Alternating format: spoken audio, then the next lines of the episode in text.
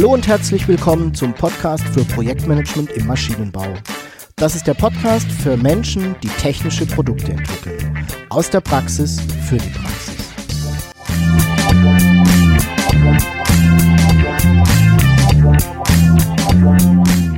Mein Name ist Jörg Walter. Ich bin Ingenieur und arbeite als Berater, Trainer und Coach im Projektmanagement für technische Projekte.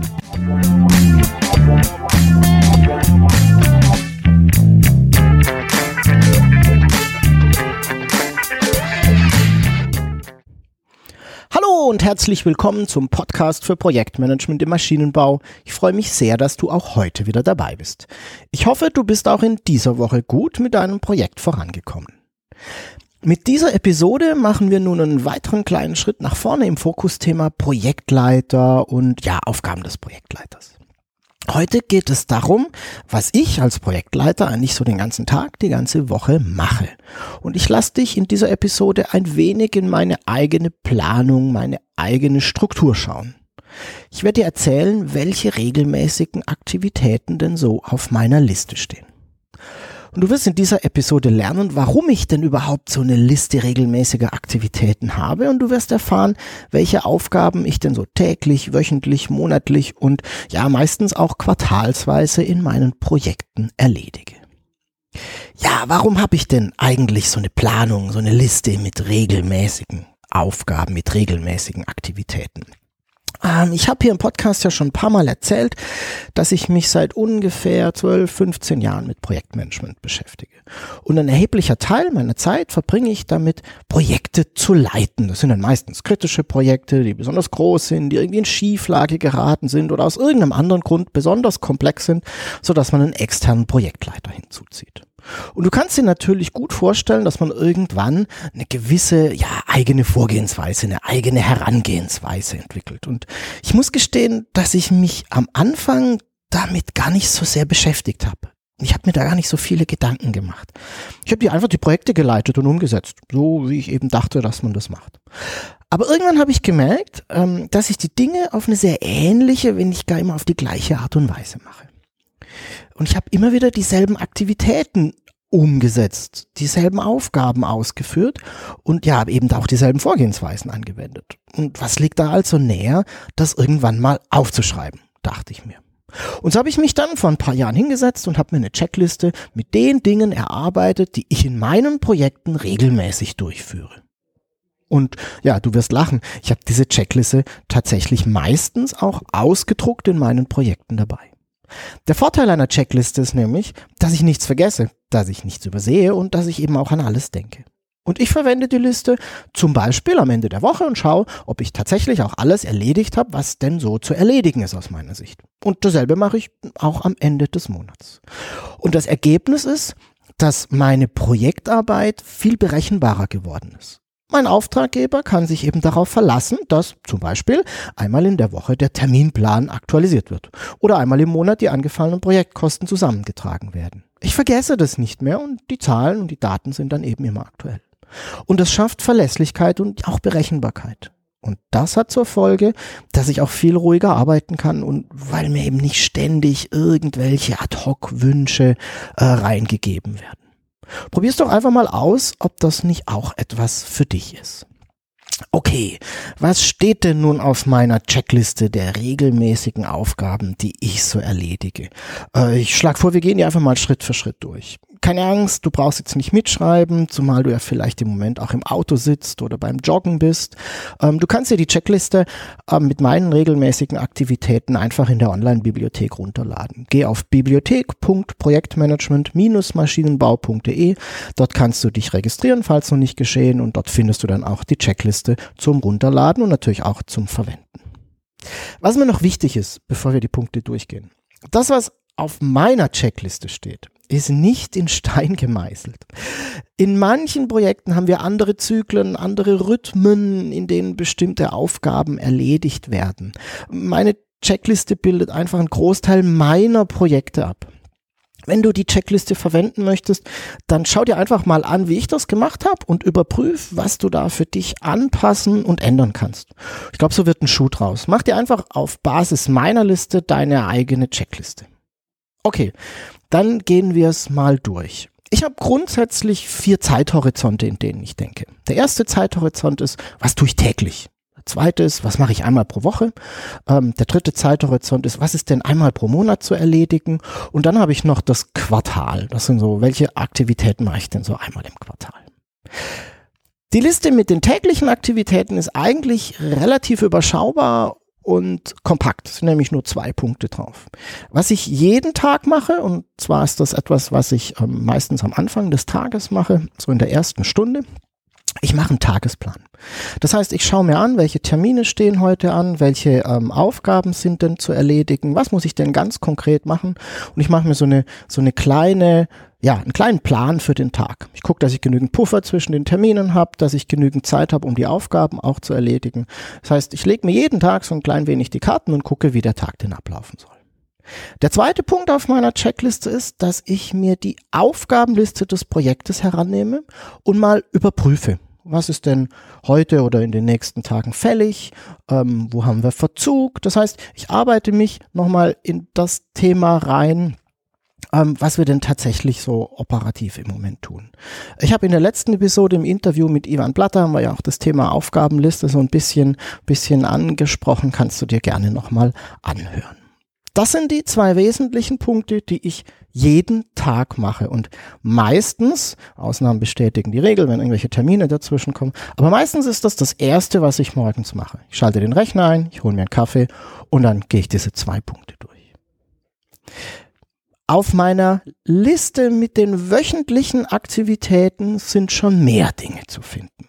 Und jetzt wird so richtig, ja, projektoperativ. Der erste Punkt, der ganz oben steht, ist, ich, ich überprüfe einmal pro Woche meinen Terminplan und die Termine in meinem Projekt. Und da hängt auch gleich der zweite Punkt zusammen. Ich aktualisiere den einmal pro Woche. Das heißt, am Ende der Woche habe ich in der Regel einen, naja, aktualisierten Terminplan. Das kann mal Freitag sein, das kann mal Mittwoch sein, aber einmal pro Woche ähm, schaue ich mir meinen Terminplan an und aktualisiere ihn. Wenn du nochmal nachhören möchtest, wie das mit dieser Terminplanung äh, geht, darfst du gerne nochmal in die Episode 2 reinhören. Dort habe ich dir meine fünf Schritte ähm, erklärt, wie ich denn zu einem Terminplan komme. Was ich ebenfalls wöchentlich mache, ist eine Projektteamsitzung durchführen. Ich weiß, in manchen Projekten, meistens wenn sie größer sind, macht man das nicht jede Woche, da macht man es dann alle zwei Wochen oder alle vier Wochen. Auch das ist okay, dann würde der Punkt quasi in eine andere Kategorie fallen.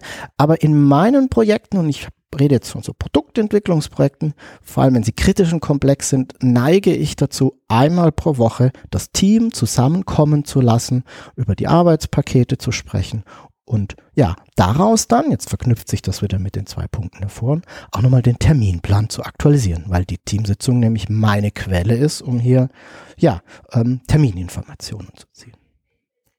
Der vierte Punkt auf meiner Liste, und das mache ich meistens am Ende der Woche, meistens Freitag, ich aktualisiere mein Projekt-Logbuch.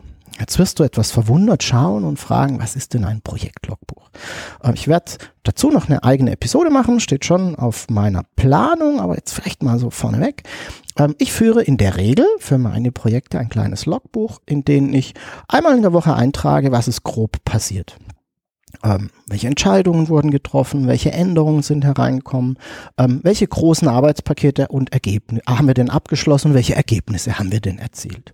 Und das hilft mir ähm, in meinem Projekt so ein bisschen auch den Überblick und die Historie zu behalten und ich kann immer mal wieder reingucken und kann schauen, was haben wir denn da vor sechs Monaten entschieden und warum haben wir das denn so entschieden.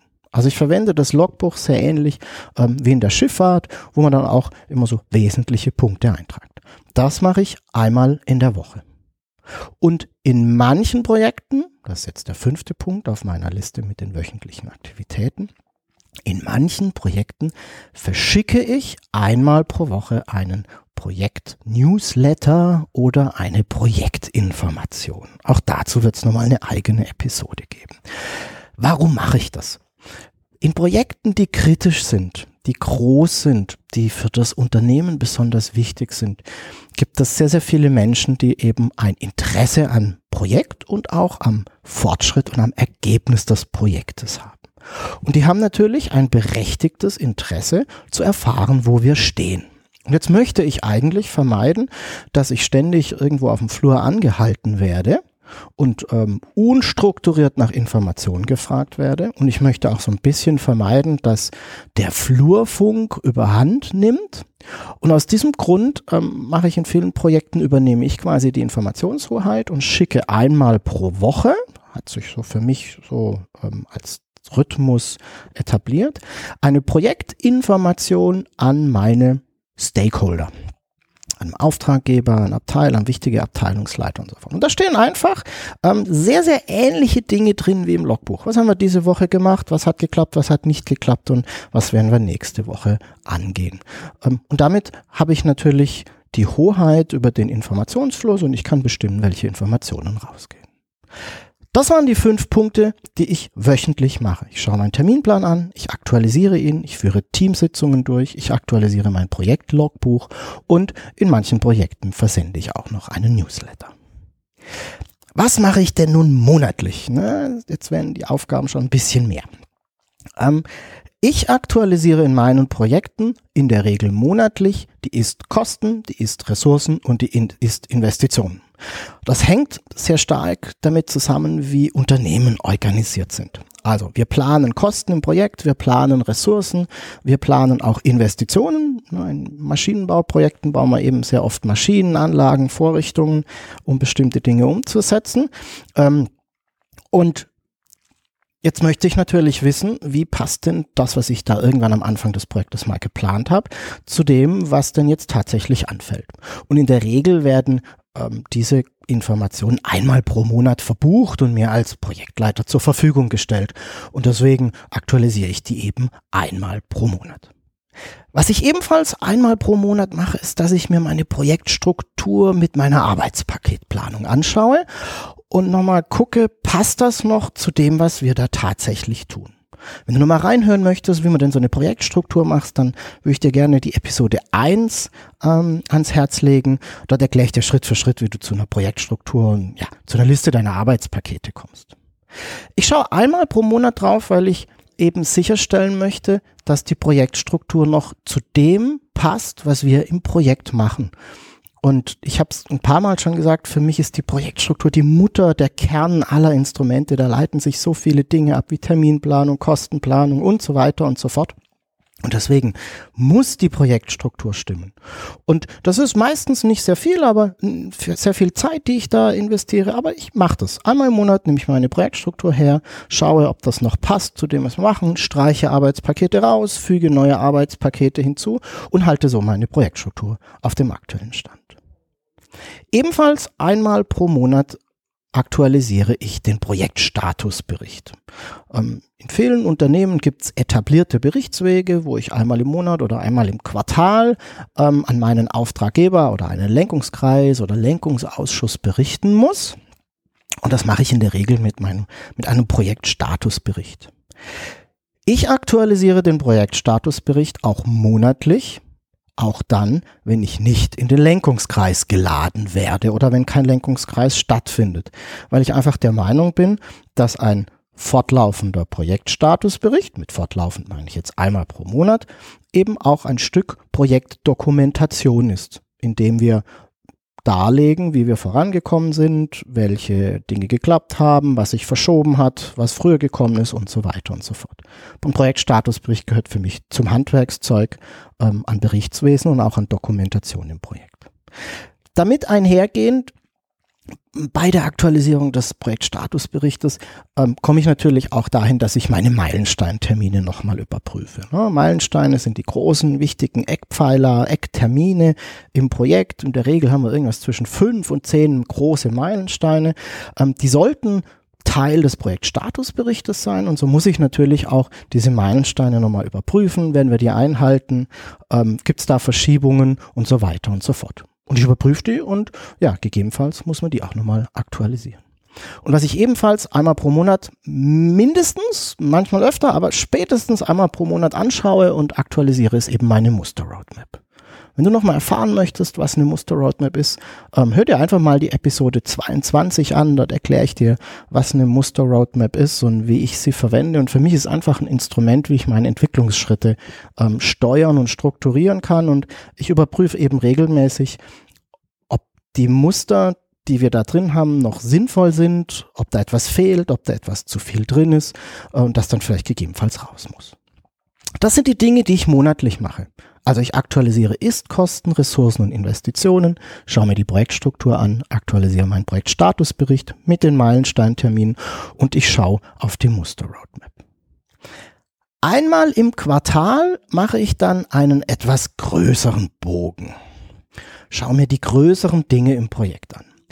Ich schaue mir einmal im Quartal meine Projektzielsetzung, meinen Projektauftrag an und überprüfe den.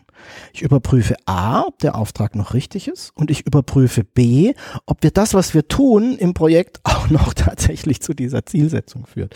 Weil ich es immer wieder erlebe, dass ja, sich Projekte entwickeln und irgendwann stellen wir fest, dass wir eigentlich ein bisschen ein anderes Ziel hatten als das, was wir gerade umsetzen.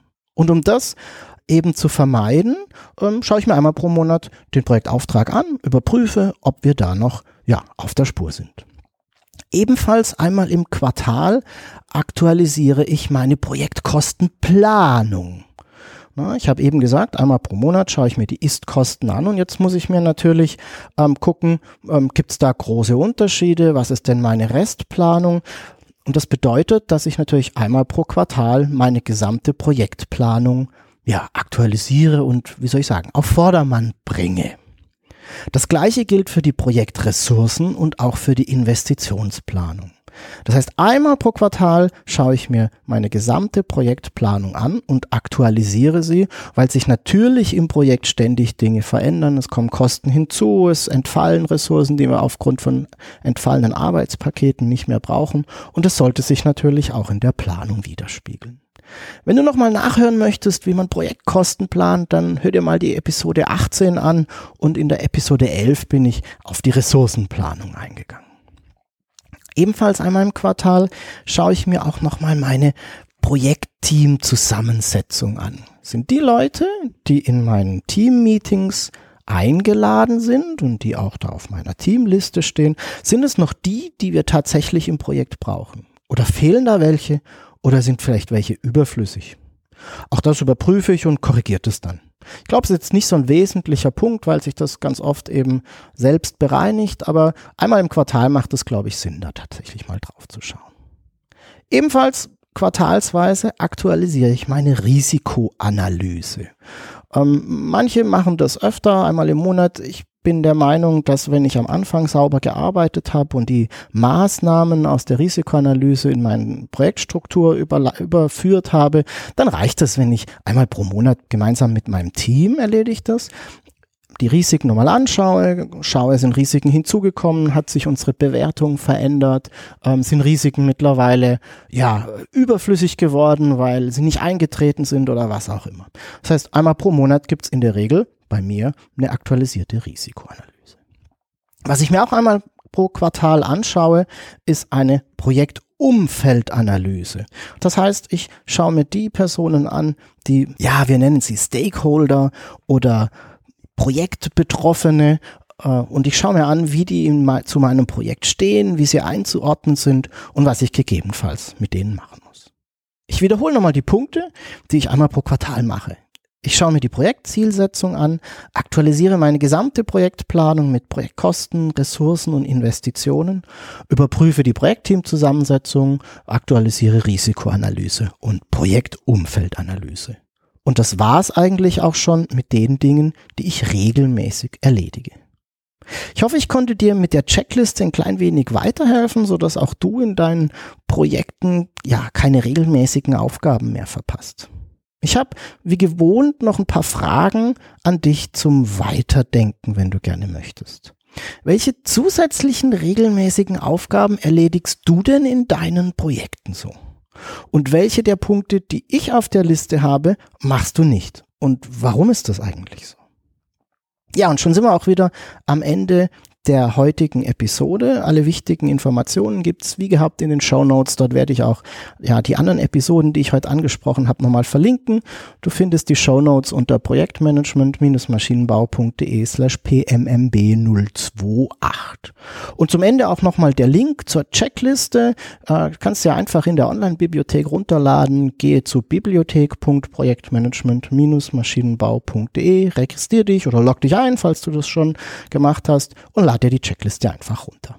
Du darfst mir auch gerne deine Ideen und Wünsche zum Podcast schreiben an jörg.walter.projektmanagement-maschinenbau.de und ja, vielleicht magst du mir auch gern die Ergebnisse deiner Überlegungen zu meinen Fragen zukommen lassen. Wenn dir der Podcast gefallen hat, dann freue ich mich sehr über deine Empfehlung an Freunde und Kollegen und ebenfalls freue ich mich über deine Bewertung bei iTunes. Den Link dazu findest du ebenfalls in den Show Notes. Ich bedanke mich fürs Zuhören, freue mich auf deine Fragen und dein Feedback. Tschüss und bis zum nächsten Mal. Dein Jörg Walter.